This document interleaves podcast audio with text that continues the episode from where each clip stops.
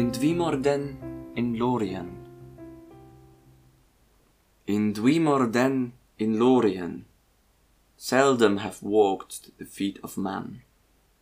Few mortal eyes have seen the light that lies there ever long and bright.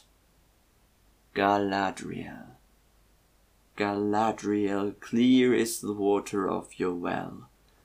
White is the star in your white hand. Unmarred, unstained is leaf and land. In Dwimordene, in Lorien, more fair than thoughts of mortal man. Thus Gandalf sang softly, and then suddenly he changed.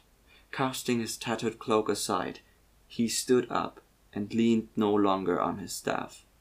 And he spoke in a clear, cold voice. The wise speak only of what they knew, Grima, son of Galmod. A witless worm have you become. Therefore be silent, and keep your forked tongue behind your teeth.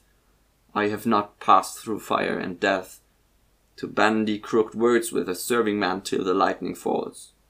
He raised his staff, and there was a roll of thunder.